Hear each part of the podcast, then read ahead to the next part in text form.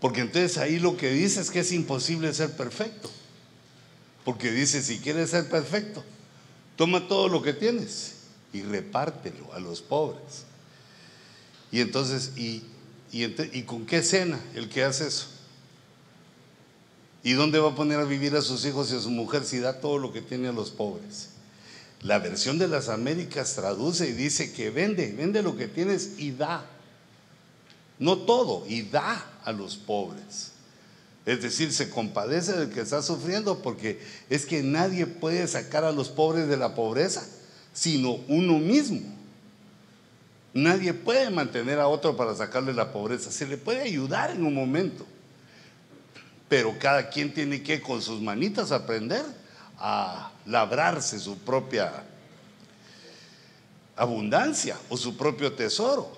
Entonces, ese, ese versículo me, había impresionado a mí desde mucho tiempo, porque yo decía, Señor, pero entonces, si quieres ser perfecto, pues sí, te seguimos, Señor. Nosotros queremos ser perfectos, pero ¿y si doy todo? Y yo sé que al rato me va a dar hambre. Ahorita se me quitó, digamos, porque acabo de desayunar, pero ya al mediodía ya me volvió a dar hambre. Y ahorita tengo lleno el tanque de gasolina, aparte de este, ¿verdad? pero el tanque de gasolina. Pero la necesidad es constante. Por, por eso la oración, el pan nuestro de cada día, Señor, lo necesitamos constantemente. No solo es hoy, no solo es dame un pan, que es la idea de cómo eliminar a los pobres. Y eso no es posible, solo con darles un pan. ¿Y mañana qué? Ni con toda nuestra riqueza, ni con la riqueza de los ricos se puede eso, sino que la vida está diseñada para que cada quien haga su esfuerzo y se compre lo que le guste y lo que le alcance. Claro que hay excepciones de gente que por alguna razón no lo puede hacer si se si enferman, si tienen una... Pero son la excepción. No es de que vengan todos los pero e, ese verso me, me, gusta y, y como lo leí ahí en esa versión que es paráfrasis, pero nosotros debemos ser perfectos. ¿Cómo? Dando a los pobres. Dando a los pobres, pero sin dejar descubierto a los nuestros. Y esto Yo lo traía en mi, en mi mente porque estaba yo viendo unos indicadores, unos indicadores, que la pobreza se cierne sobre el mundo, porque la pobreza es abundante. Lo que no hay es riqueza. La riqueza, para hacerla, se necesitan varios factores, pero no es la riqueza abundante, ni está bajo los matorrales, ni en los árboles que crecen en Estados Unidos, como alguna vez sacaron el chiste y muchos lo creímos. Hasta cierto punto, de que, wow, pero ¿cómo hacen aquellos? Ahí los billetes que hacen en los... No, es el trabajo de la gente que vive. Pero hay otros factores, pero no, no, no, no ese es el punto, de la libertad, no ese es el punto, sino que que nosotros para ser perfectos tenemos que aprender a dar a los pobres. Eso fue lo que le dijo el Señor ahí. Solo, ya que no tenés cambio, pues entonces vende de lo que tenés y da a los pobres. Pero no que te quedes sin nada. No que te quedes sin nada. Ese mal concepto. Eh, con ese mal concepto no se puede vivir, porque si tú das todo lo que tienes y te quedas pobre, ¿y ahora quién te va a dar a ti? Sino que se necesita que hagamos o que hayamos muchos que prosperamos y que el Señor toque nuestro corazón y ayudemos a los pobres a salir adelante, no a mantenerlos para siempre. Ahora fíjense, esto, esto se los quería decir porque yo quiero que seamos perfectos. Ser perfecto quiere decir entonces que damos nuestro diezmo, ofrendamos y todavía si hay un pobre, nos rebuscamos y compartimos lo que tenemos. Porque se acercan tiempos malos. Bueno, ya, ya hasta pena me da decirlo porque lo he dicho desde hace mucho tiempo, pero eh, digamos, no pasa. Yo le doy gracias a Dios que no pasa. Yo no quiero los tiempos malos. Digamos, eh, dijeron los indicadores económicos que venía después de la, del C-19, que venía ese mal, que venía la recesión, y que venía todo eso. Y no lo sentimos.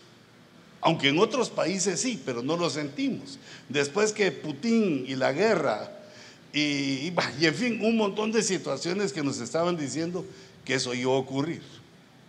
Ahora,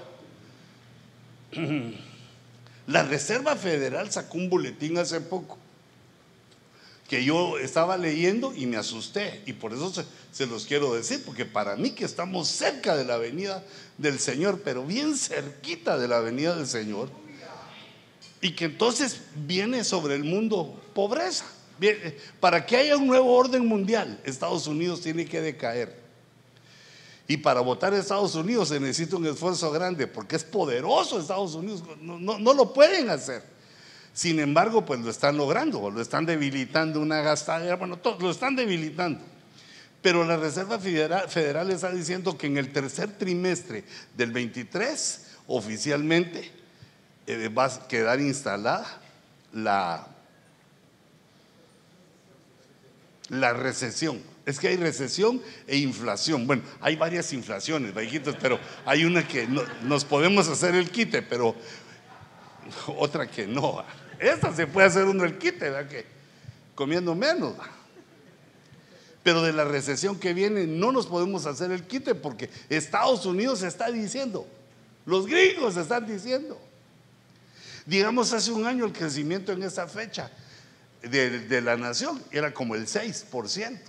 Y este mes, este mismo mes, en el 22, 0%. No crecimos nada. Entonces ellos están diciendo, como todos esos indicadores no los entiende uno, solo que se haga experto en esas finanzas. Pero lo que ellos están diciendo es que en el tercer trimestre, quiere decir septiembre del 23. Y, y yo como lo estoy leyendo ahora, te estoy diciendo que Dios nos está dando una oportunidad para blindar, para blindar nuestras finanzas. Porque cuando eso venga, va a venir sobre todos. Eh, negocios, eh, en fin. Pero ah, Jehová guarda los suyos. Yo le pido a Dios que los otros ministerios también estén pensando así, pero digamos, eh, el Señor me habla y me dice que los otros ministerios no son mi problema, mi problema somos nosotros.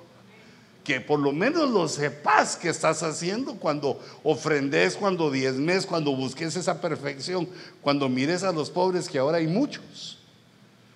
Ahora hay muchos más que antes, o se miran más, porque se le sumaron a los pobres los araganotes, pero no les digan nada si no me pueden trancasear.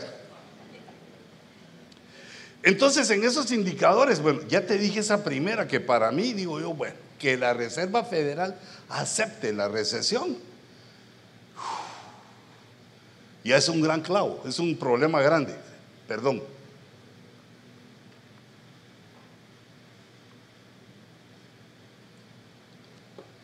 Aquí da sed a saber por qué. Entonces, fíjate que yo leía esto. Ahorita los datos de la inflación, esa es esa parte de la recesión. La recesión, como ellos la están diciendo, es porque ya no se puede hacer nada para detenerla. Lo que se pudo haber hecho no se hizo. Y entonces la recesión ya es un hecho. Y para mí que ya la estamos viviendo, pero a partir de septiembre es oficial para todo Estados Unidos. Entonces los datos de la inflación y con las variaciones de precios en Estados Unidos. Por ejemplo, solo unas cositas, porque esto es un informe amplio, grande. El combustible subió el 60%. Pero te pongo esto porque quiero que lo veas. Que nosotros te estoy diciendo, eh, hermano, ofrendad, diezmad a los pobres porque yo quiero algo de ti. No. Recordate que cuando no había quien diera la ofrenda a Elías, el Señor mandó cuervos. El privilegio, si no lo tomamos nosotros, Dios lo usa. Dios no puede ser burlado, Dios encuentra cómo. Pero nos está dando la forma como la cual nosotros blindar nuestra economía.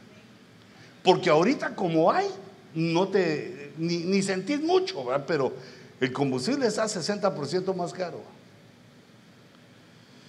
Y ahí podríamos hablar otras cosas. Los alimentos, 13% más caro. Entonces, pero como hay, uno no lo va sintiendo. Y nosotros los hombres, como que la mayoría no compramos, sino son nuestras esposas. Y ellas tienen aquello de que sacan de, se sacan de aquí del pecho, van sacando toque, otros 10 dólares, otros 100 dólares. Entonces uno no siente, pero estos que son indicadores nos están diciendo lo que ha subido. La electricidad, el 15% ha subido. Porque, digamos, el dinero que debía haberse invertido en electricidad para hacer más, más centrales nucleares o hidroeléctricas o solares, lo que consideren eh, los eh, tecnócratas, los que saben que, cómo obtener mayor energía, no se ha hecho porque se ha invertido en otras cosas, porque se está manteniendo, eh, hay rublos que se están manteniendo que son, se abandonan estos. Entonces la electricidad más cara y no quieren que usemos.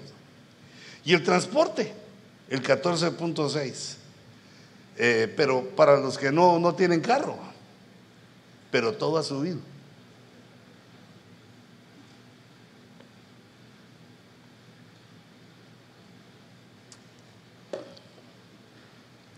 Y así una listota. Y también nosotros, al lugar donde vamos, tenemos que pagar casi el triple de lo que pagamos aquí. Y como allá hay aire acondicionado. Yo, voy a ir a ver otros locales, pero ya ese que vi me gustó. Como un desenamorado, vamos, puro Latin people, hago rápido, entra el corazón. Ya me gustó ese lugar porque tiene aire acondicionado y de todo, pero eh, ya cuando me pongo sensato le digo, no señor, lo que tú, lo que tú digas, voy a ver otros y donde tú nos digas, nos hagas, pero ya te imaginas cuánto, cuántos empiezan a salir los precios por tener la luz encendida, por tener el aire acondicionado encendido, así como me imagino que lo sentís en tu casa. Y en el carro también, porque uno no lo lleva encendido, gasta más gasolina el carro. Ya está rico, siento el calorcito, fíjate, porque para no poner el... Ya hasta quiero estar frío para no poner el aire acondicionado. Entonces, hijitos, eso, lo económico, como les he dicho, hay una fuerza misteriosa que lo domina, que no es el hombre, que los científicos lo llaman el mercado, la oferta y la demanda, pero es Dios el que está sobre todo. Entonces yo te ruego que le pongas atención a eso que hacemos. Nosotros ministramos la ofrenda con un mensaje eh, antes de pasar adelante y ministrarla, porque queremos enseñarte dónde se da la ofrenda, cómo se da la ofrenda, cuándo es la, cuánto es, cómo, dónde, cuándo, a quién, todos los detalles de cómo se ministra la ofrenda. Para que te vaya bien. El objetivo es que prosperes, que tengas, que te mejoren el sueldo, que te mejoren el trabajo, que hagas más bonito lo que haces, que tengas más ganas, que no te enfermes. Que Dios nos dé la victoria eh, en ese asunto y también que se nos quite lo aragamba, hermano. Pues siempre tiene un poquito uno, pero la haraganería hay que guardarla para el fin de semana y, y, para cuando uno está de vacaciones. Pero en el ambiente de trabajo, si uno se porta de manera aragán, ¿Cómo, cómo lo van a, subir? ¿Cómo te van a, pagar mejor? ¿Cómo vas a hacer mejor las cosas que, tenés, que estás haciendo de tu trabajo, la obra de tus manos? Que de tus manos brote cosas buenas, excelentes, y que sea abundante tu prosperidad.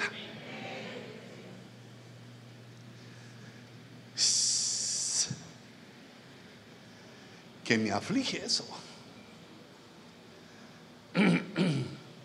Bueno, ya hemos pasado algunas, pasamos las del 2008, pero siempre quiero que tomes en cuenta de que las cosas no es lo que uno ve, sino que, digamos, los errores económicos se ven ocho meses después, dos años después, y más en un país como Estados Unidos. Que Dios nos ayude y nos agarre ministrados, fortalecidos, que nos agarre adorando.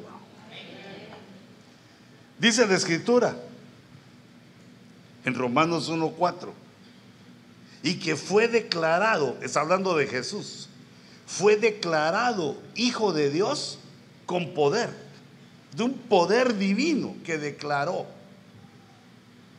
No fue solo una voz, no fueron solo ángeles, sino que vino una declaración de poder, con poder y de poder, declarando a Jesús, Hijo de Dios, que el verbo, el verbo de Dios se transformaba o llegaba a ser después del sacrificio el Hijo de Dios, para que fuera conocido como el Hijo de Dios, porque pues Dios, por definición, eh, si tiene un hijo, ya como nació ahí, ya no sería como Dios, porque nació después de Dios, y Dios es eterno.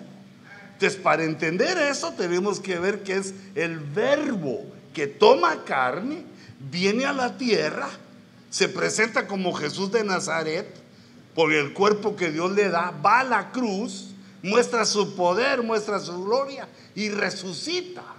Ese poder de resurrección, ese poder que venció a la muerte, porque la muerte era el poder máximo que conocía el hombre. El poder de la riqueza se trasladaba, había ricos y pobres, de repente el pobre se hacía rico y el rico se hacía pobre. Pero lo que el hombre no podía evitar, no lo había logrado jamás, era burlar el poder de la muerte.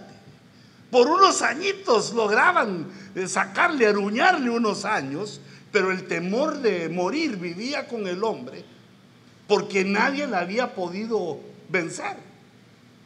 Pero ahora viene Jesús, viene el verbo encarnado que nosotros conocimos, la humanidad conoció como Jesús de Nazaret y que vimos o vieron los ministros de aquel entonces su gloria, oyeron la palabra, le escribieron, fue a la cruz y resucitó.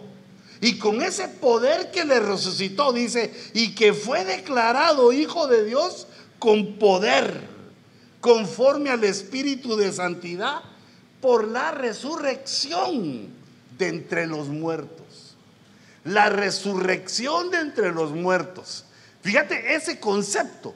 Resucitar de entre los muertos quiere decir que todos los hombres que habían muerto, toditos los muertos, estaban en un lugar. Imagínate un campo de fútbol grande. Ahí estaba todo el muerterío. Ahí eso se llama el Seol, que es el lugar de los muertos. Ahí estaban todos los muertos.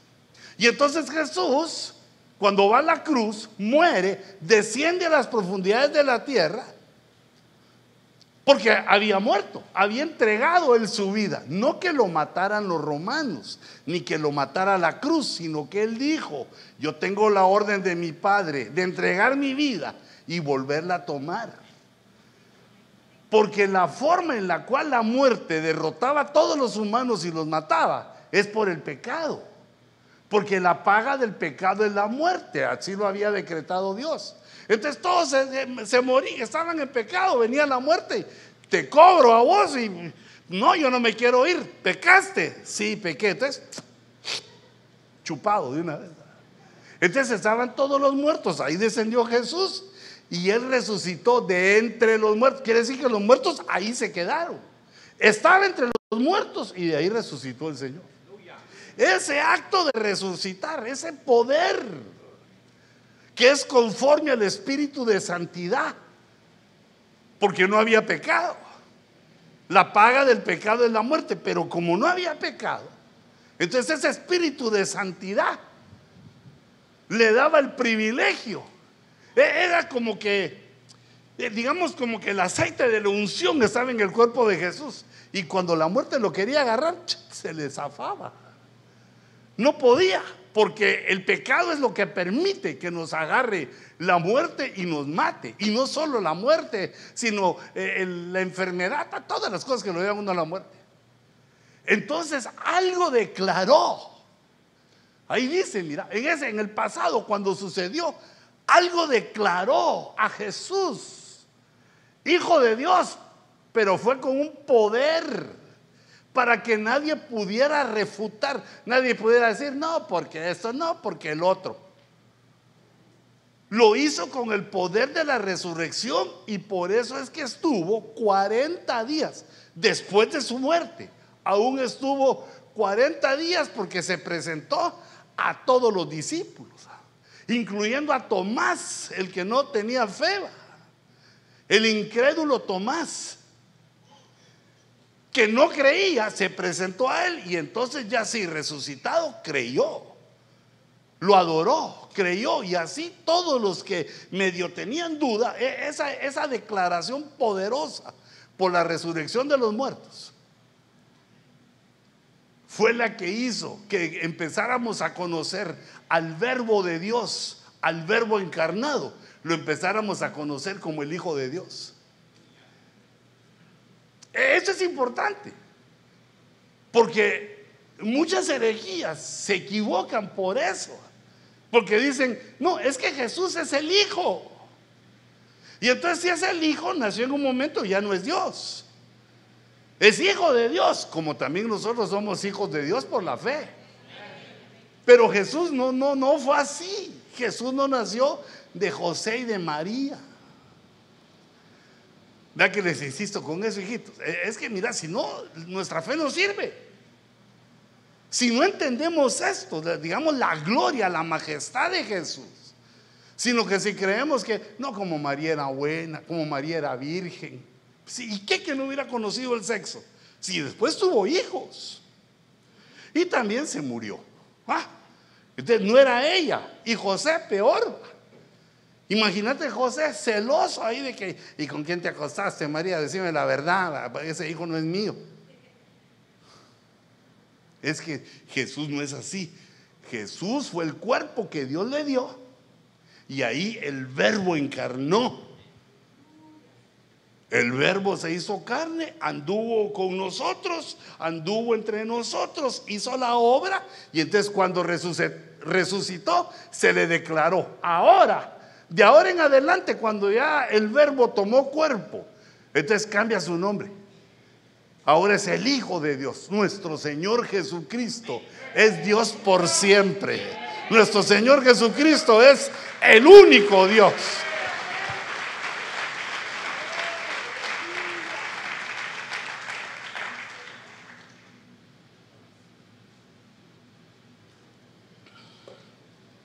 Padre, en el nombre de Jesús, nos presentamos delante de ti agradecidos y rogándote que nos des un espíritu de revelación, un espíritu de entendimiento, que fluyan, Señor, los cinco ministerios en nosotros. Danos cultos gloriosos, Señor, los últimos en este local. Danos, Señor, tu visitación, tu presencia. Llénanos de tu espíritu para que vayamos comprendiendo cuál es el plan tuyo para nosotros en esta nueva fase, Señor, tan cerca de tu venida, esta nueva fase que nos das en un nuevo local, un nuevo reto, una visión extendida para nosotros. Ayúdanos, Señor, para que podamos agradarte y multiplica a tu pueblo. Señor, en medio de las crisis, en medio de las situaciones, en medio, Señor, de los jinetes del Apocalipsis cabalgando sobre la tierra. Glorifícate en medio de nosotros. En el nombre de Jesús. Amén. Y entonces, hermanos, resulta que en este verso de Romanos, apenas en el primer capítulo, Pablo, lleno del Espíritu Santo, está procurando que los gentiles, los que no habíamos oído antes de Dios, sino que estábamos cautivos de los ídolos o, o, de nada, que no creíamos en nada, estábamos cautivos del temor a la muerte y que en aquellos tiempos se vivía menos. En aquel tiempo no había penicilina, si una infección le caía a una persona y se agravaba, se moría. Una mordida de un perro se agravaba, uno se moría. las eh, medicinas eran, digamos, primitivas y la mayoría no lograba. Había muchas situaciones por las cuales los hombres temían a la muerte y la mayoría se moría joven. Gracias a Dios que yo nací en este tiempo, porque en aquel tiempo ya sería calaca yo. porque se necesitaba la fortaleza de la juventud para sobrevivir a la ausencia de, bueno, de tantas conveniencias que tenemos ahora. Pero entonces aparece Jesús y Pablo toma la pluma y el Espíritu Santo nos empieza a enseñar qué fue lo que sucedió ahí, cómo Dios cambió nuestro presente o nuestro pasado desde aquel tiempo y ahora cambia nuestro presente con vistas a un futuro. cuando lo resucita. Y ahí aparece. ¿Quién fue ese? Jesús. Solo que ahora su nombre es Señor Jesucristo. Cuando estaba profetizado su nombre era Emanuel. El profeta Isaías lo vio con el nombre Emanuel que significa Dios con nosotros. Pero cuando el ángel le habló a María le dijo, no, ponele Jesús, porque Jesús significa salvación. Y luego, cuando Jesús es lleno del Espíritu Santo, cuando se bautiza, el Espíritu Santo desciende sobre él, se vuelve Jesús el Cristo, Jesús el ungido. Y luego de Jesús el ungido, cuando hace la obra y va a la cruz, se vuelve nuestro Señor, Señor Jesucristo, nuestro curios, nuestro poderoso, nuestro Dios, Señor Jesucristo el Jesús ungido, que es el curios, es el que despliega el poder. Ese es. Y dice el siguiente verso, que por medio de Él, por medio de quién, de nuestro Señor Jesucristo, hemos recibido por eso que Él hizo por esa declaración poderosa de que es el Hijo de Dios cuando resucitó y todos lo vieron, venció a la muerte. Entonces lo que hizo fue abrir el camino para que recibiéramos la gracia y el apostolado. Derramó su gracia y el ministerio apostólico para dirigir, la gracia y el apostolado para promover. ¿De qué, lo, ¿Qué es lo que hace Dios? nos da su gracia, todo eso que está ahí, eh, digamos, los ministros los pone también, nos llama, pero es algo que Él quiere, promover la obediencia a la fe entre todos los gentiles. No, no solo creer, tenemos que avanzar en ese tipo de conocimiento de predicación que hemos oído, que también es cierta, pero va cambiando la predicación mientras nosotros vamos evolucionando.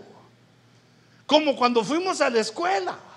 Primero nos pusieron trocitos y plasticina.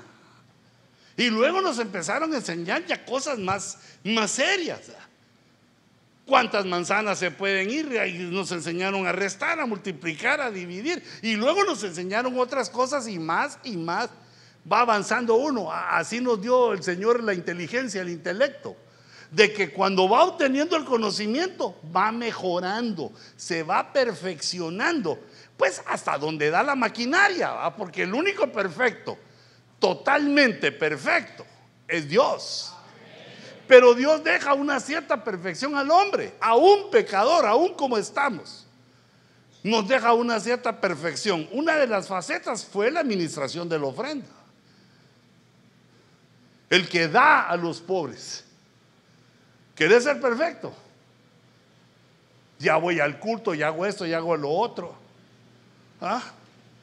Le canto al Señor, toco un instrumento, profetizo, hablo en lenguas y tururú, diría aquel. ¿verdad? Qué bien, pero ahora quieres ser perfecto. ahora aprendí a dar, porque dando es como se recibe. Pero no, no quiero regresar a eso, sino que mire esta cosa más hermosa. Una de las visiones que Dios nos da a, a los que estamos en esto es que Dios quiere que promovamos. Ese promover quiere decir que se enteren los otros, que el punto es la obediencia a la fe. No solo tener fe. Eso ya lo tenemos. Creemos en Jesús. ¿Cuántos creen que Jesús es Dios? ¿Cuántos creen que Jesús es el Hijo de Dios? Ese ya la tenemos, yo también creo. Pero ahora lo que dice ahí es que vamos a promover la obediencia. Eso no se puede obedecer, esa parte de la fe no se puede obedecer, sino solo creer, porque no lo hemos visto, no lo vimos en la cruz, sino que solo es porque es pues la fe, la certeza de lo que se espera, la convicción de lo que no se ve. Nos dijeron, la Biblia nos dijo, mira, Jesús murió hace dos mil años y crees en Jesús, amén dijimos. E, eso ya lo creímos, pero ahora la obediencia a la fe quiere decir que tenemos que conocer la palabra de fe, la doctrina de la fe. ¿Qué es lo que Dios quiere? Porque esa es la que hay que obedecer. Creer que Jesús es Dios es para salvación. Ahora la obediencia a la fe tiene otras cosas que son también maravillosas, gloriosas, bellas. Las vamos a querer. Pero es la visión que Dios le da a los convertidos, que hay que promover la obediencia a la fe. Pero si uno va a promover la obediencia a la fe, quiere decir que ya obedece. Cuando uno obedece a la fe, está promoviendo porque habla de eso. Vive, vive eso. Obedeciendo la palabra de fe, obedeciendo la doctrina. ¿Por qué razón? Por amor a su nombre. No por la ofrenda, no por tener un privilegio, no por ser alguien importante aunque Dios nos va levantando a todos. Pero no es esa la motivación. Porque si no, se vuelve la iglesia competencia. Tenés que tener cuidado eso en tu corazón porque los humanos somos competitivos. Mira, sigue un pastor al otro. ¿Y usted cuántas ovejas sean, hermano?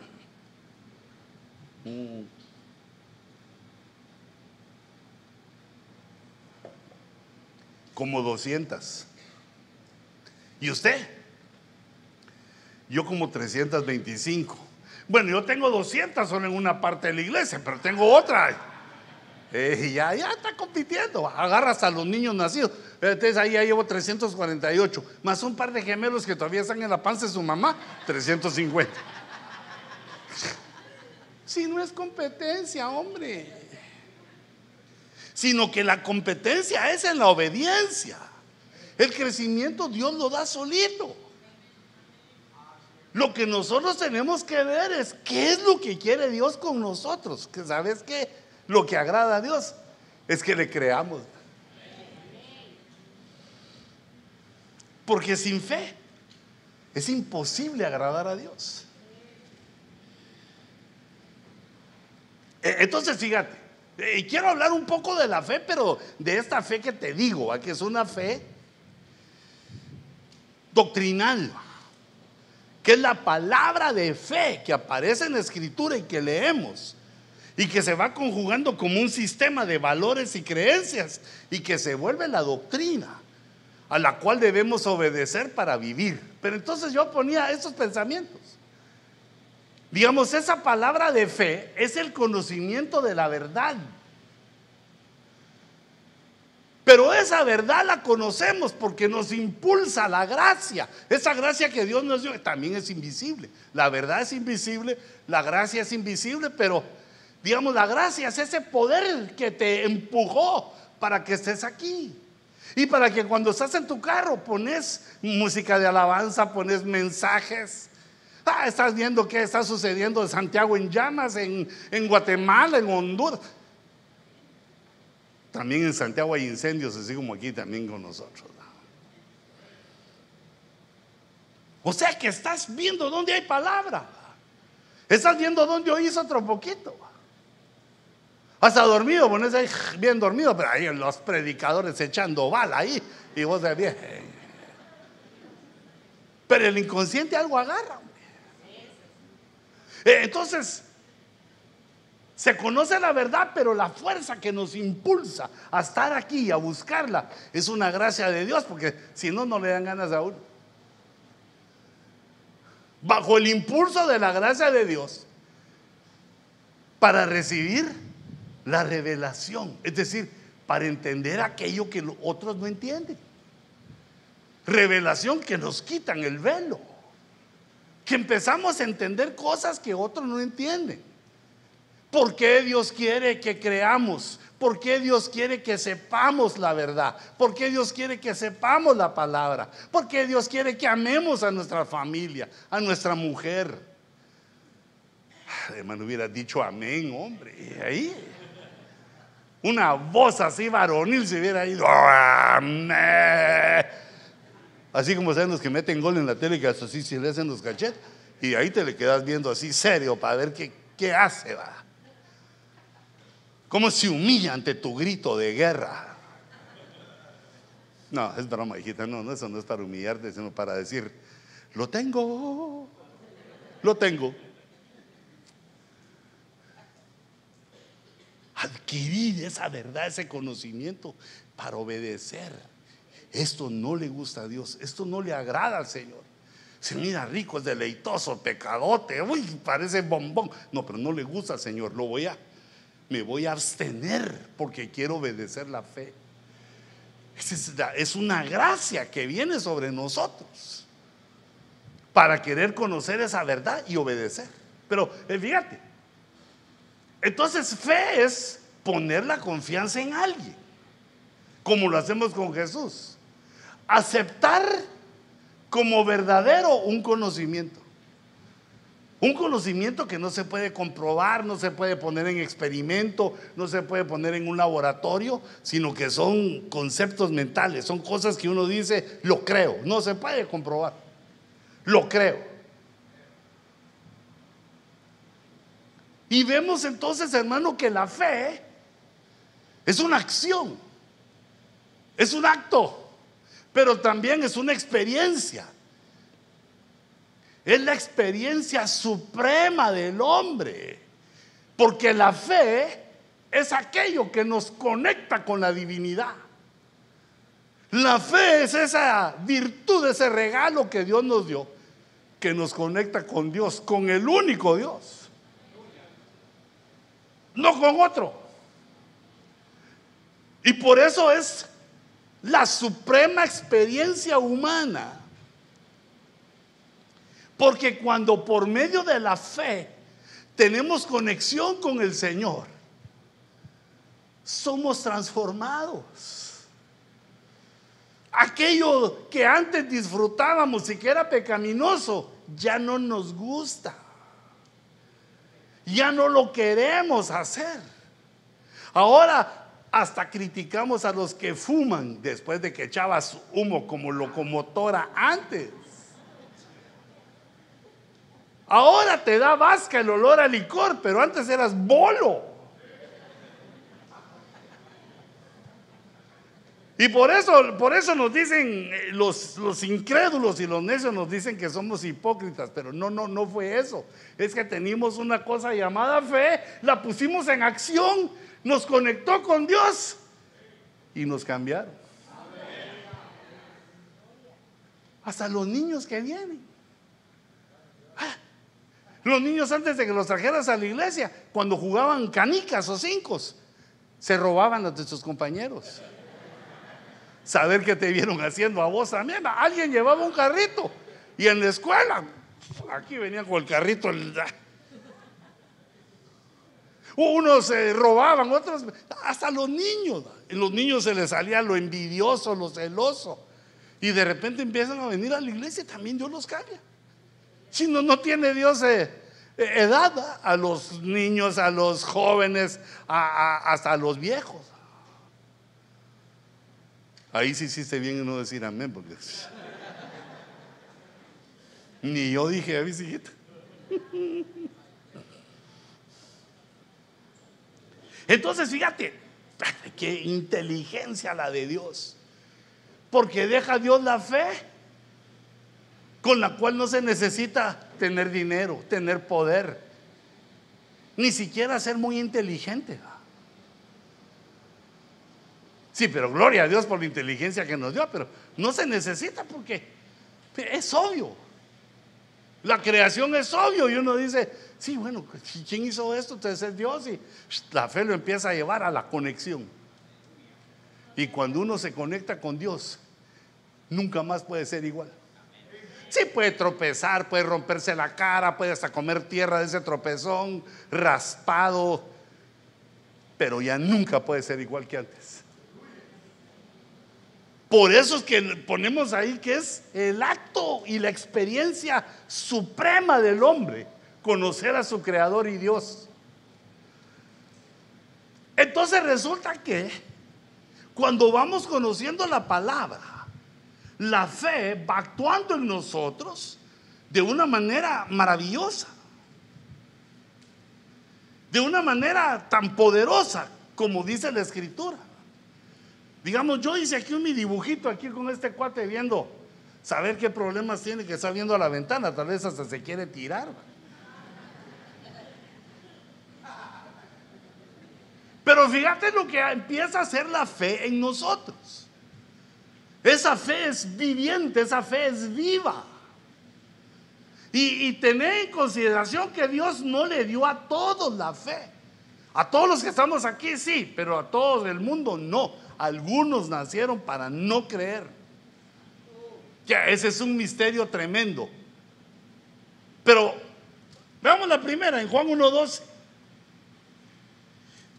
Fíjate, empezamos buscando la fe. ¿Qué hace la fe? Mira el poder de la fe. Pero a todos los que le recibieron, está hablando de Jesús, les dio el derecho de llegar a ser hijos de Dios. No igual al hijo.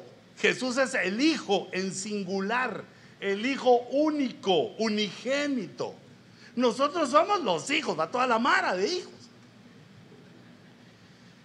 les dio el derecho a los que le recibieron de llegar a ser hijos de Dios. Es decir, a los que creen en su nombre.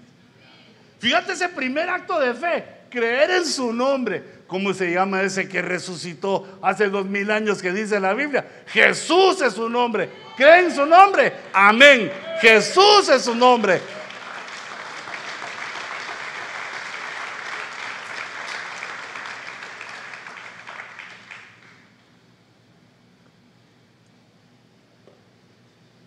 Y entonces quiere decir que todo lo que hagamos va a ser en el nombre de Jesús. No en el nombre de Dios. No en el nombre del poderoso de Israel. No, no, no, no, no te inventes. Eso es para cantar. Ahí lo que está diciendo es que el nombre de Jesús es el que Dios puso en nuestra boca para que le demos gloria. No hay otro nombre. No hay otro nombre debajo del cielo. No hay otro nombre. Solo el nombre de Jesús. Entonces, en todo lo que hagamos, hijitos. Ah, cuando digamos, digamos, decimos a veces, ah, vamos a ir eh, mañana, vamos a ir a buscar nuestro trabajo. Primero Dios, primero el Señor Jesucristo.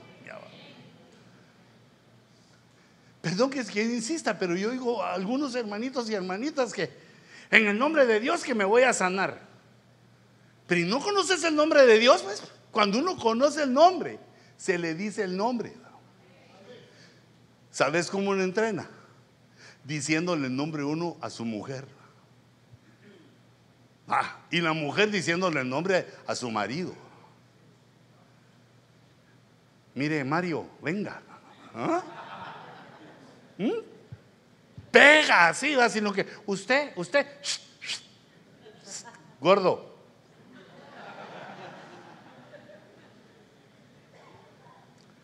Y hermano, también un hombre cuando tiene que decir el nombre de una mujer, debe ser dulce, debe saber decirlo así bien, no decir ella, ella, mi hija, ella es mi señora. No, el Señor sos vos, hombre. Cuando vos eh, te acercás y, le decís, ahí te recuerdas lo que te he enseñado. Primero se aclara la garganta para que no te salga el nombre así todo, guau, así todo.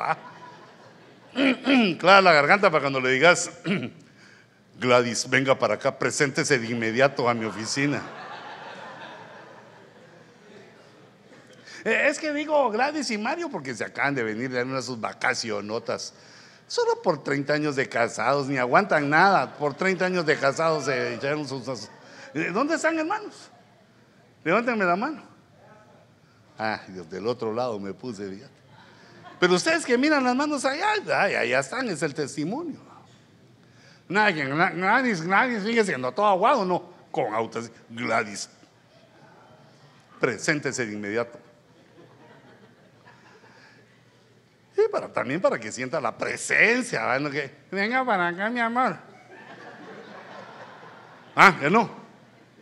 No va, no, no, eso no da. Sí, con autoridad masculina. Pero ¿por qué decía yo esto? Ajá. En su nombre, en su nombre. Porque si no van a pasar los años, hijita, y de repente te van a decir, eh, señora, ¿y cómo se llama su marido? Eh, eh, gordo, gordo. Ahora ya no le digo gordo, sino de gordo pasó a panzón. Porque en inglés panzón es el hijo del pan, ¿va? Panzón.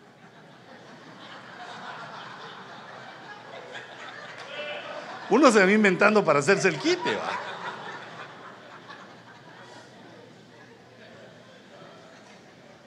Fíjate, de la nada, de que éramos criaturas de, con tiempo de vida, casi de instinto que no conocíamos a Dios, de repente creímos en su nombre y Dios nos ascendió, hijos de Dios, a los que creen en su nombre. ¿Cuántos le pueden dar un gloria a Dios al nombre de Jesús?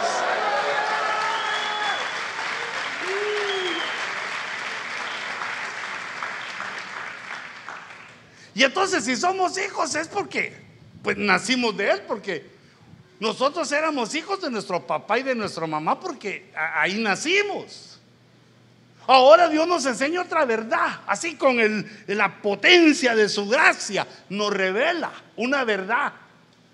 Todo aquel que cree que Jesús es el Cristo es nacido de Dios. Lo dio a luz Dios, lo dio el Espíritu Santo a luz. Por eso somos llamados hijos de Dios. No es solo es un nombre, sino que la experiencia transformadora de creer nos cambió, nos transformó. Somos una nueva raza, una nueva creación por la obra redentora de nuestro Señor Jesucristo. Nacidos del Espíritu. Por eso le podemos decir ahora, Padre, Abba Padre, le podemos decir que es nuestro papá. Así cantábamos. Ven papá. Ven papá, no papá, papá. Porque Dios nos enseña también con la canción para que nuestra alma, para que nuestro espíritu lo oiga y lo cante, lo oiga de adentro para afuera y, de adentro para afuera y de afuera para adentro, que somos hijos de Dios por la fe, porque lo creímos. Mi- Mira otra vez primera de Juan, solo que en el versículo 5. Esta conexión con Dios nos da el poder para vencer al mundo. ¿Y quién es el que vence al mundo? Dice Juan. Sino el que cree que Jesús es el Hijo de Dios. Mira, ¿y qué, qué es el mundo? Los placeres del mundo, las pasiones del mundo. Que nos hacen tropezar. Porque vivimos en el mundo muchos años y hay leyes en nuestros miembros, hay leyes en nuestra mente y- y la mayoría tenemos la tendencia a regresar a lo que éramos antes. No la mayoría, todos. Todos si nos descuidamos, regresamos a lo que éramos antes. Por eso dice la Biblia, el que esté firme, mire que no caiga. Se puede regresar y la Biblia advierte que eh, regresar, el estado postrero, viene a ser mucho peor que el primero. El estado de caído es lamentable. Entonces debemos sostenernos. Por eso es que el Señor nos dice, congregate, vení a cantar, vení a adorar, sentí mi presencia. Eh, quiero que hables en lenguas, adorame, te quiero bautizar, te quiero llenar de mi espíritu para que te puedas sostener. Y no solo sostenerte, sino vencer al mundo. Las pasiones de los ojos. Qué ojos tan mirones los que tenemos. Y la excusa es, ¿y para dónde miro? Pues patroncito, va, pues ni no, no, no hay dónde poner los ojos. No elige uno qué ver y qué no ver. Pero te estoy regañando, sino que así somos. Hijita, cuando veas que tu esposo mira donde no debe ser, eh, dale un guamazo. No, no, no le des ningún guamazo, sino que eh, lo que vuelve en sí. Bueno, fíjate esas cosas. Mira cómo nos conecta a Dios. Y nos empieza a hacer notar eso. Porque, digamos, el que mira lo que no debe, después viene la conciencia y le dice, ¿por qué estás haciendo eso? Bueno, desde antes le dice, nos dice, no lo hagas. Pero como ya me ya un, ratito, un ratito, la última. Por la última esa es la mentira más conocida. ¿Qué dice el borracho? Hoy es el último que me echo. ¿Qué dice el marihuano? Ese es el último puro. Por eso me apuro, porque es el último. Y el que fuma también, solo me acabó este paquete y ya no. No, no eso, eso no es cierto. Siempre está ahí lo que, en lo que nos ejercitamos durante mucho tiempo. Queda ahí a la espera el enemigo a la espera de que te descuides para traerte otra vez el pecado. Ah, pero fíjate, otra. Mira lo que dicen Hechos 16, 31. Ellos respondieron, cree, mira la conexión, la fe, cree en el Señor Jesús y serás salvo, tú y tu casa. Aquí viene una promesa poderosa de la fe. Es pues la fe, la convicción de lo que se espera. Porque uno dice, a la Señor, más, más voy a la iglesia y estos peor portados están. Pero tenés una promesa, tenés una conexión con Dios de una promesa de que tú y tu casa, aunque ahorita no estén aquí, tú y tu casa Quiere decir que no debemos renunciar nunca a seguirle diciendo a nuestra familia, ven, ven. ¿Sabes qué pasa? Que somos muy bravos nosotros. Mira, están aquellos cristianos que cuando su familia no quiere venir a la iglesia, llegan, se le queda viendo cuando llega y ahí está su esposo, escondiendo las chelas ahí abajo de la mesa para que no lo regañe su esposa. Y ella se le queda viendo así como que, como quien dice, yo soy santa y vos no. Hmm. Así para bajito, mira bajo el hombro, así como... Hmm. Te vas a arrepentir en el infierno cuando esas llamas se estén quemando hasta las pestañas. Hasta esos pelotes de viejo que te salen del oído te van a quemar ahí. El diablo va a llegar con el tridente y te va a picar así como que fueras pincho.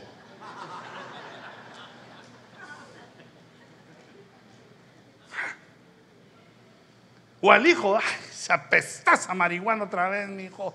Hasta que no estés en la cárcel, aunque no estés así con... Eh, y, lo empieza a maldecir, a decirle cosas malas. Es que dan ganas. Pero recordate que nosotros también antes éramos así, los gentiles así éramos. Lo que tenemos que tener es paciencia. La promesa está dado. Cree, Cree, seguí con tu conexión en la fe, seguí adelante porque vas a salvarte tú y también tu casa. Saber que va a ser Dios.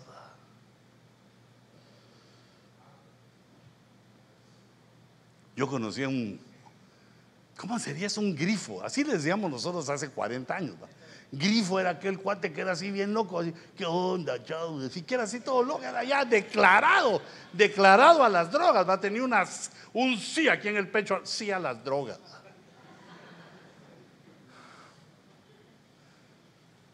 Y entonces vino y un día lo llevamos a la iglesia. Se convirtió el condenado. Yo ni lo creía, fíjate. Es que era aquello que si se tiraba muy duro al suelo, le salía como humo. Es que, es que, es que era de aquellos que desde que amanecía, lo primero que hacían no era lavarse los dientes, ni desayunar, sino que hacía un... Pero así era él. Y un día aceptó, una noche. Yo creo que el Señor lo, algo le hizo ahí, que no, yo quiero, que lo que estoy haciendo está mal y todo. Pero al día siguiente, otra vez, fumando. El Señor que me agarre fumando. Entonces, hermano, no, hermano. Uno queriendo ayudar, hermano, no.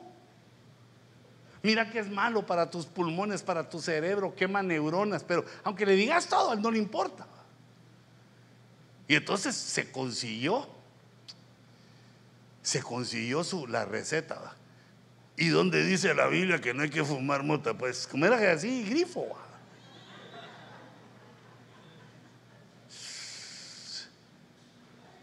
Yo tenía aquel verso que dice que no veas la mota que tiene tu hermano en el ojo,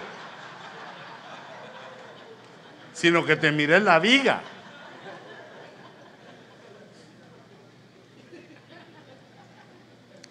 Y entonces le pasó una cosa así fea que le empezó a pegar más. De repente ya no solo eso, ya no eran solo deportes, eh, ¿cómo le llamamos esos? Gaseosos, gaseosos, de humo. Sino que le empezaron a gustar los hongos alucinógenos.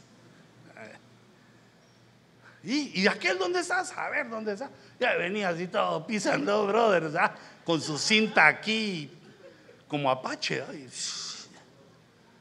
¿Y qué pasó? Es que viera los hongos, eh, que los hongos y los le agarró a los hongos. Y entonces una vez cuando lo encontramos bien loco, oramos por él. Señor, te lo ponemos en las manos porque ese le gusta estar loco. Si ya hay, gente que le gusta, así, así vive. Y yo le preguntaba, vos, pero ¿por qué te gusta? Mira cómo te pones. Se miran cosas. Él me decía a mí, esito. Esito es S. S, E, S, E. Como uno dice S, S, 4. Pero mí decía esito, como que dice S, que quiero un poquito más. Esito. Mire, esito, con esto uno, ¿cómo es la palabra? Que mira cosas. Alucina. Esto es alucinante. ¿no? Pues entonces ya nos dimos por vencidos, porque ya hasta nos quería dar a nosotros probar, es una experiencia.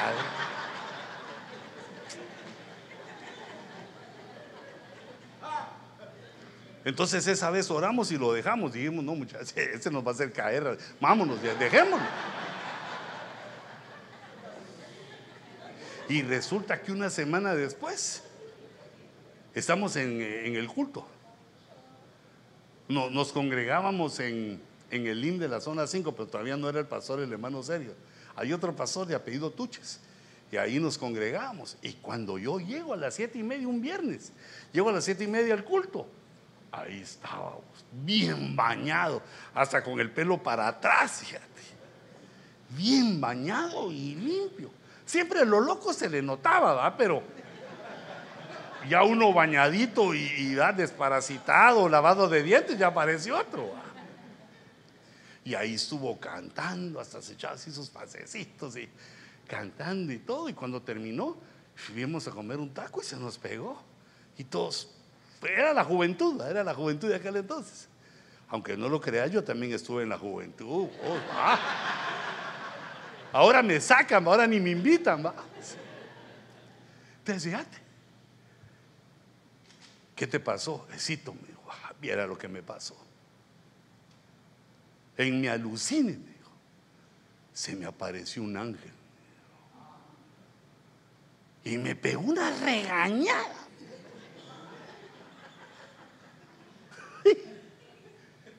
De verdad, una, una presencia espiritual. Y yo bien loco ahí viendo alucinaciones cuando de repente se me aparece el ángel. ¿Pero qué te dijo? no me dijo nada, solo se me quedó viendo así.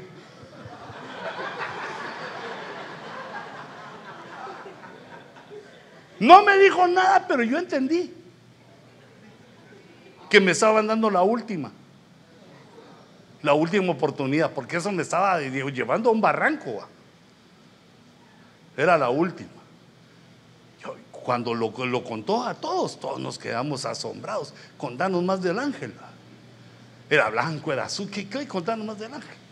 No me acuerdo porque en la, alucinación solo sentí esa presencia y los ojos que me vieron así como, ¿qué estás haciendo, animal del campo? La dejó. La dejó. ¡Wow! ¿Sabes qué? Porque algunos por mal quieren, ¿verdad? ¿Por qué será eso que les gusta la mala vida? Por mal quieren. Hasta que ya se encuentran en el un paso más y al precipicio. Ahí empiezan como Michael les iba a echarse para atrás. Y yo cuando oré le dije, Señor, no, yo, yo no quiero. Así no quiero ver un ángel yo.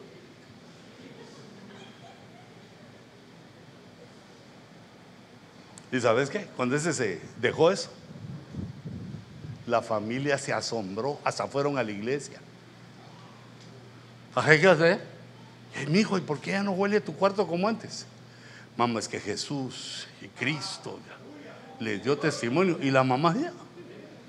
La mamá yo creo que hasta allá también había probado. Porque Dios es poderoso. Cuando Dios nos toma como hijos, ya, ya no nos deja. Por eso dice, cree en el Señor Jesucristo y serás salvo tú y tu casa. Ahí van a venir los tuyos. Ahí van a venir los míos.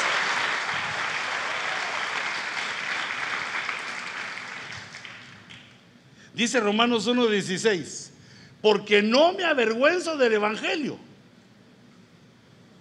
¿Por qué no me avergüenzo?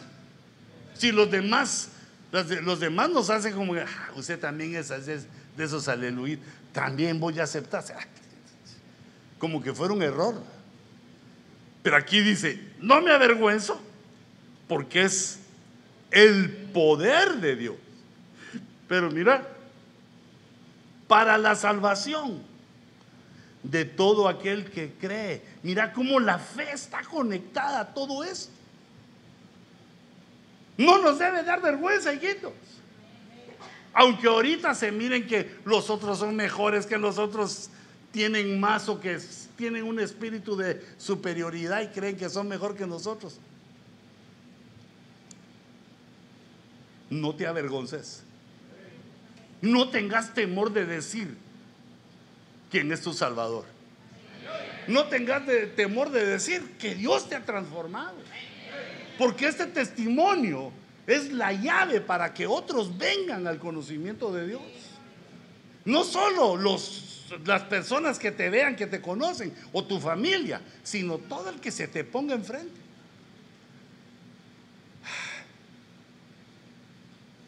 La fe se transmite, la fe se pega, la fe es como un microbio bueno que se pega. Por eso todo el que cree, a todo el que cree,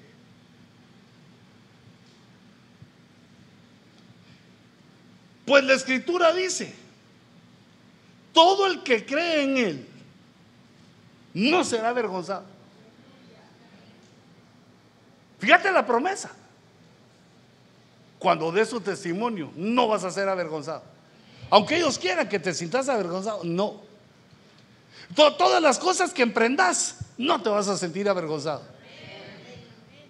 Si te estás peleando con tu esposa, es temporal. No, no, no vas a recibir la vergüenza que. ¿Y de ahí qué le pasó? Vamos a celebrar el año de casado. Ya me divorcié. ni aguantan nada estos de ahora, hombre. No vas a salir avergonzado en lo que emprendas. Esa chica, aunque cree que es más guapa que vos, bueno, tal vez tiene razón, va se va a enamorar de vos. Porque el hombre es como el oso, entre más feo, más hermoso. No vas a fallar en nada. No vas a tener de qué avergonzarte. Pero ¿qué es lo que nos quita la vergüenza? El creer. Eh, Fíjate que este, esto me vino a, a mi mente cuando estábamos haciendo una parte de las primeras negociaciones de, de la, de la nueva, el nuevo local, digamos, que es el local es donde se reúnen los locos, como nosotros. El nuevo local donde vamos a adorar a Dios. Hermano, cuando oí lo que costaba, dije, oh Dios mío. Dios mío, ayúdame por favor. Que solo el número me retumbe en la, en la cabeza. En la morra, en la molla, me, me retumbe ese número. Pero, pero si yo apenas, cuando yo echaba gasolina costaba un quetzal, Señor, y ahora a veces, y ahora estos precios gigantescos. Y me recordó el Señor ese verso. No te voy a dejar avergonzado. Dije, pues Señor, si no pagamos, qué vergüenza. Como, como ese local a que lo pagamos hasta cuando no venías. Hasta cuando estuvimos en la pandemia, pagamos. Eso le quedó abierta la bocota a todos esos que... La iglesia, esos de los pobres, no pagan, no, no van a tener con qué pagar. Me canso, ganso. Va, y vaya que mi hijo Luis no me hizo caso porque yo le dije, ¿sabes qué? Dejarles un su par de mesitos sin pagar para presionarlos. Dijo, no, papá, nosotros tenemos palabra de cristiano. Digo, dígase cuadrándome, le voy a quitar la herencia. Tenés razón, mi hijo, pagales, pues, aunque no lo usemos. Tus negocios, tu trabajo. Te quedaste sin trabajo, tenés que ir a buscar otro. No vas a quedar avergonzado. Solo trabaja con ganas, hijito, te lo pido. Trabaja con ganas, no necesito mm, dormir bien. Porque fíjate que algunos hermanos dicen, no hermanos, que yo llego a veces con sueño a la iglesia, eh, digo, al trabajo, porque en la iglesia salimos bien tarde. Usted como predica, usted predica mucho. No seas cuentero que al salir de aquí todavía te vas a ver tres horas de HBO. Ahí estás como que fueras tecolote viendo la tele hasta la de la madrugada. Eso es lo que te da sueño. Es que me tengo que enterar de las noticias. No, vos qué te importa, ¿Acaso vos tenés que tomar las decisiones, pues vos a dormir. De la iglesia te mando a tu casa a dormir. Cuente, y a mí me echan la culpa.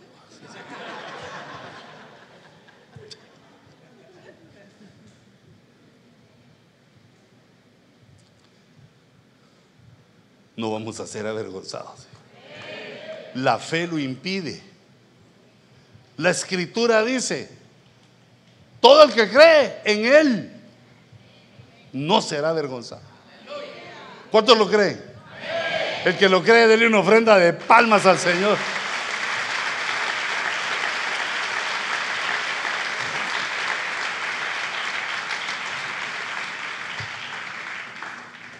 Y sin fe es imposible agradar a Dios. No hay otra forma. Mira, por eso es la conexión que hace sublime, que hace grande nuestra experiencia, que hace suprema la experiencia humana. Porque Dios se agrada de nosotros cuando le creemos, sin verlo, porque no, no lo hemos visto, pero lo veremos. Y sin fe es imposible agradar a Dios. ¿Por qué? ¿Por qué, Señor? Entonces empieza a explicar. Porque es necesario que el que se acerca a Dios crea que Él existe. Precisamente porque es invisible. El que se acerca a Dios crea que Él exista. Por eso es que Dios se agrada cuando nos ve con fe, porque nos acercamos a Él y, ¿y dónde está? No hay, no hay nada. Pero creo, creo que Él existe, aunque mis ojos no lo ven. Por eso algunos lo que dicen, no, miren, nosotros por eso tenemos esta estatuita, mire aquí. Hasta así está esa estatuita, aleluya. Para ver algo y creer, ¿verdad? Para eso tenemos aquí la foto, mire esa, esa foto así. Es que la fe es que creer en Dios, que el Dios nuestro es tan grande, tan poderoso, que no se puede ver con estos ojos. Estos ojos son para verlo de aquí. Fíjate que estaba leyendo que lo- los, de los ojos, que una, un tipo de ballena que se llama cachalote, que son unas ballenotas. No lo vas a confundir con el chocolate. Cachalote. Es una ballenota que come calamares gigantes. Pero la ballena no es un pez, sino que la ballena es un mamífero. A que vive en el agua. Pero dice que los calamares se meten hasta lo profundo porque el cachalote se los come. Y son, los calamares son gigantes, pero el, cachalote es chacalote o cachalote. ese, esa ballena es más grande y se los come, le gustan, es su primera o su dieta preferida. Como quien dice que los calamares son los tacos de los cachalotes. Le gustan. Y entonces dicen los científicos que estudiaron por qué los calamares tienen el ojo más grande de todos los animales del planeta. Su ojo es del tamaño de una pelota de básquetbol. El cachalote es más grande, pero su ojo es, es menor, no llega a ese tamaño. Y entonces dice que entre más grande es el ojo, lo ayuda a ver cuerpos grandes. El ojo grande ayuda a ver cuerpos grandes porque aquellos están nadando así tranquilos y de repente pueden ver en la oscuridad del mar, adentro del mar, hasta dos kilómetros adentro. Pueden ver que viene algo y como lo miran grande, se van porque saben que se los vienen a comer. Y entonces yo me quedé pensando, ese se necesita un ojo grande para ver lo grande. Pero qué grande tiene que ser un ojo para ver a Dios. Al Dios tan grande que es nuestro Dios. Mira cómo se esmeró en nosotros. Nos puso pies para sostenernos. Mira, te puedes hacer para adelante. No como el Michael, vamos, que el Michael de una vez casi así que. Pero un cachito, para adelante y para atrás. Mira esos deditos tan lindos que te puso Dios en los pies y te los adornó con una uña. Y así les echas pintura, los arruinas, pero eso ya es por tu cuenta y riesgo. Eh, excepto las damas. Es que ahora hay unos hombres que se las pintan. Digo yo, mm, ¿en qué planeta viven esos? Se necesita ojo grande para ver lo grande y para ver a Dios. Es imposible. Imagínate el Dios que hizo las galaxias. ¿Por qué no nos encuentran los, las otras creaciones? ¿Por qué no nos encuentran los, los IT? Porque es como encontrar un anillo en toda la playa. De lo grande que es el universo. ¿Y quién lo hizo? Tiene que haber sido otro más grande. E, el que toma todo el mar como una gota en su mano. Imagínate todo el mar ahí. El que puede medir toda la arena y el polvo de la tierra por medida la tiene contada. El que puede contar tus cabellos y los, bueno, algunos ya le hacen favor al Señor teniendo menos, ¿verdad? Pero todos los que tenemos cuentan nuestros cabellos y de todos sabe el número y la suma de todos los. Imagínate qué grande es Dios. Y aquí los necios, no, yo quiero verlo. Que, que baje. Si existe, que baje. Necios e ignorantes. No logran ver la grandeza de Dios. Por eso entonces Dios es invisible para nosotros que tenemos un ojito. Aunque tuviéramos ojo de calamar, ya no, no, no le llegamos. Para que creamos. Por eso es la fe, que creamos sin ver. Que creamos como viendo al invisible. Entonces, ¿por qué? Porque tenemos que creer que Él existe, primero. Y lo segundo, que Él es remunerador. La palabra remuneración es sinónimo de salario. Él paga a los que le busquen. Mira qué Dios más tremendo, así como quien dice, mi hijo, búscame. ¿Qué querés? ¿Qué quieres No, no, nada, yo lo que quiero es billetes. Ya, vos Porque yo soy remunerador, le pago a los que me buscan, a los que creen que yo existo. Porque su fe me agrada. Ah, y nosotros pensando, ay, ya no me alcanza, Señor. No voy a la cafetería porque en el Lion es muy caro, ya no, no, no, no me alcanza. No, hombre. No, ahora todos los restaurantes son caros. Ya te dije, mira cuánto subió.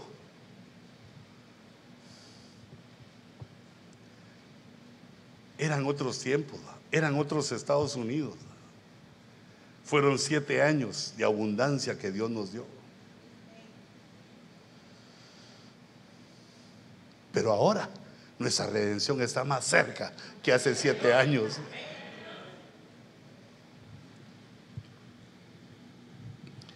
Puestos los ojos en Jesús. Pues yo que no lo podíamos ver, pues. Puestos los ojos en Jesús, el autor y consumador de la fe. Puestos los ojos en Jesús quiere decir no estos, sino estos, los ojos del corazón. Yo sé que lo ves con tus ojos del corazón porque el que lo mira con esos ojos es el que todo lo que le pasa entiende que Dios está ahí.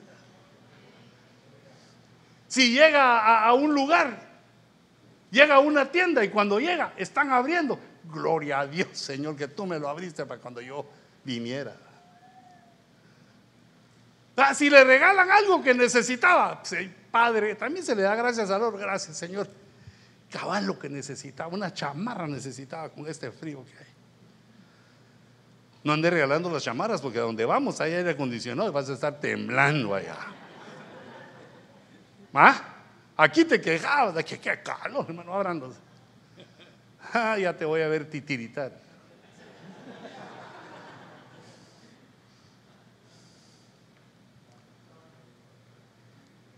Dios nos quiere remunerar. No solo remunerar, nos quiere bendecir grandemente si nos dejamos. ¿Cómo fue que leímos?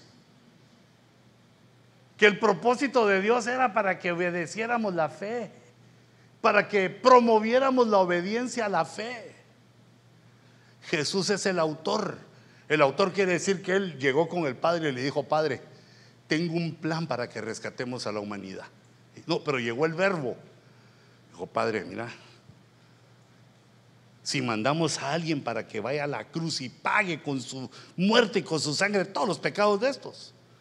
Y el padre le dijo, ¿y a quién enviaré? ¿A quién enviaremos, hijo? Envíame a mi padre, yo iré. Y el padre, de verdad, vas a ir, verbo, vas a ir allá, sí. Hazme un cuerpo.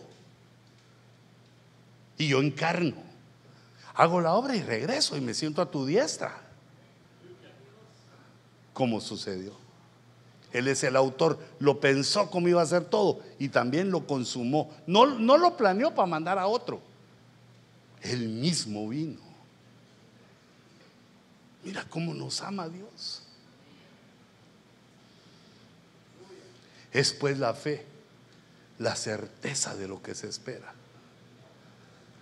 ¿Y qué es lo que esperas, hermano? Tengo una palabra del Señor para ti. Me dijo el Señor, dile al justo que le irá bien. Sé que es para ti. Y también para mí.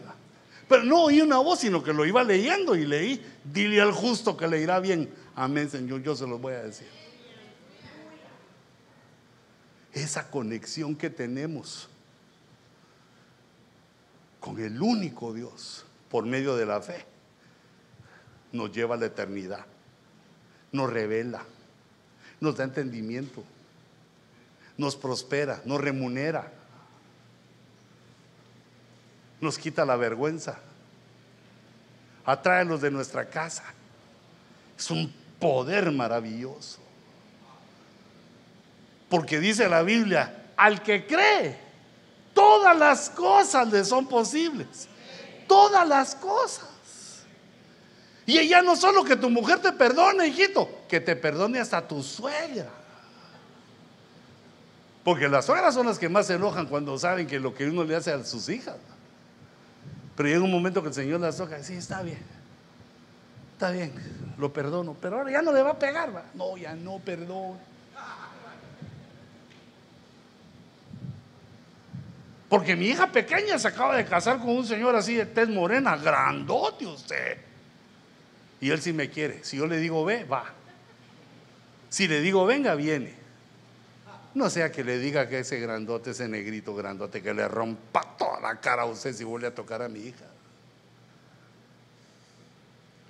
Hijitos, la mujer de uno es para acariciarla, hombre. Esas manotas que Dios te dio no son de boxeador, son para acariciarla. Le digas mi cututú y la acaricies. Y tener fe haciendo eso, sembrando el amor en ella. Cuando sintas, va a estar enamorada de vos. Que... Su suspirote que se va a echar. Pero si la tratas mal, tenés cerca leche por si te dan racumimba, porque con leche se corta ese veneno. No, no, hijita, no vas a hacer eso. Eso es una broma.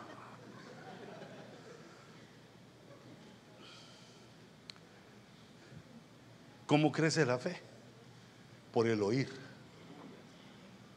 Así como hoy, por el oír. Pero lo que se oye es la palabra. Por el oír viene la fe y crece la fe. Padre, en el nombre de Jesús,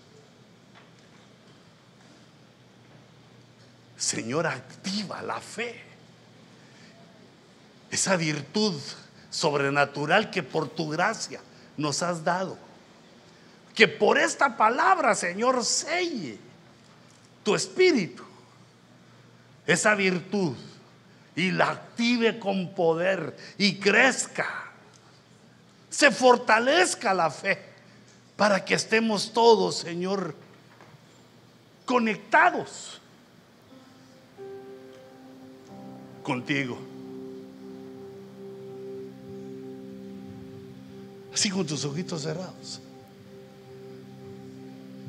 Decirle, Señor, aumenta mi fe.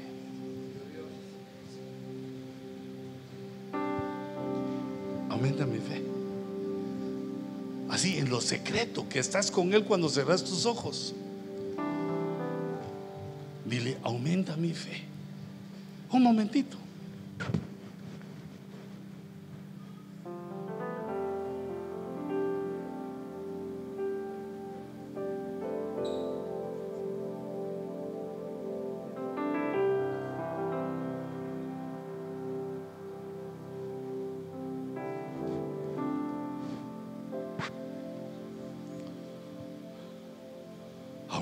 Señor, nuestra fe.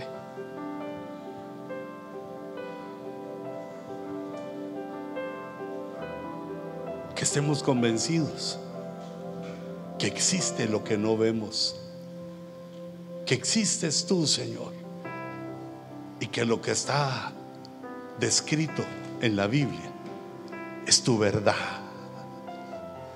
La verdad que nos revelas para obedecerla. Bendita conexión. Bendita forma en que nos conectas contigo. Aumenta nuestra fe. Señor, para que podamos servirte de una mejor manera. Aumenta nuestra fe para que podamos estar en comunión. Aumenta nuestra fe para esperar aquello que aún no está en nuestras manos y que es deseable. Guarda, Señor, a la juventud que has traído a esta casa. Guarda, Señor, a tus fieles. Guarda a los que te buscan. Y que los que te buscan, Señor, se gocen disfrutando de tu remuneración, disfrutando de esta virtud maravillosa de creer. Padre, en el nombre de Jesús, bendigo a tu pueblo y recibimos todas estas todos estos regalos de la fe los recibimos. Yo le ministro, Señor, a tu pueblo esta fe con la cual todas las cosas le son posibles. Todas las cosas al que cree, todas las cosas le son posibles. Recibe lo que crees. Recibe esta unción de creer en que has de tener lo que aún no tienes. Recibe el gozo para poder cantar y danzar delante del Señor, agradecido aún antes de que venga lo que anhelas. Yo los bendigo en el nombre de Jesús, en el nombre glorioso de Jesús.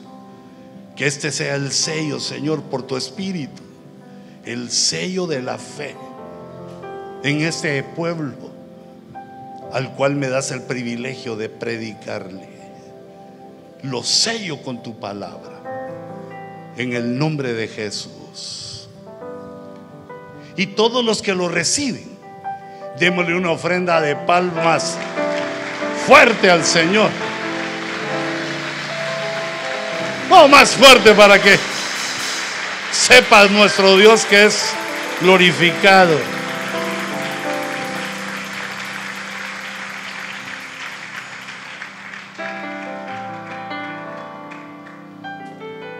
No sentirse que muy poquito. Démosle otra ofrenda de palmas fuerte al Señor.